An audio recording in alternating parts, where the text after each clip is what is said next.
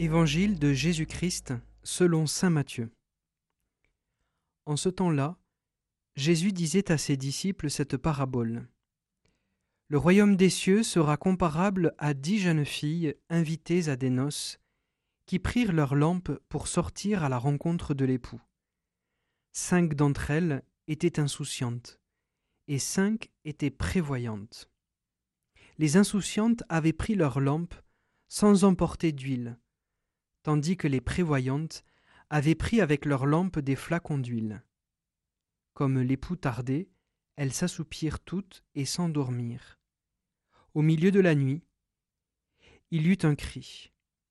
Voici l'époux, sortez à sa rencontre.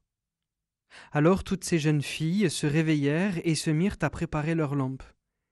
Les insouciantes demandèrent aux prévoyantes Donnez-nous de votre huile, car nos lampes s'éteignent. Les prévoyantes leur répondirent Jamais cela ne suffira pour nous et pour vous. Allez plutôt chez les marchands vous en acheter. Pendant qu'elles allaient en acheter, l'époux arriva. Celles qui étaient prêtes entrèrent avec lui dans la salle des noces, et la porte fut fermée. Plus tard, les autres jeunes filles arrivèrent à leur tour et dirent Seigneur, Seigneur, ouvre-nous.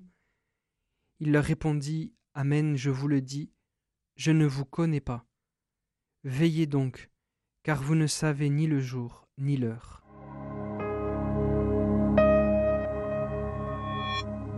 Desiderio desideravi. Cela ne vous dit peut-être pas grand-chose, mais à partir d'aujourd'hui vous n'aurez plus d'excuses. C'est le nom de la magnifique lettre que le pape François nous a écrite sur la liturgie. Si jamais vous ne savez pas quoi lire cet été, je vous en recommande chaleureusement la lecture. En plus, elle est accessible gratuitement sur le site du Vatican. Mais pourquoi en parler ici? Parce que ces vierges invitées aux noces, nous pourrions dire que c'est nous, lorsque nous venons à la messe. Nous aussi, nous sommes invités au repas des noces. Nous aussi, nous voulons entrer en communion avec celui qui vient à nous pour nous rencontrer, au cœur de notre nuit. Saurons-nous alors être prévoyantes? Mais où trouver cette fameuse huile pour nos lampes? Eh bien, sans aucun doute, dans la parole de Dieu que nous aurons entendue juste avant.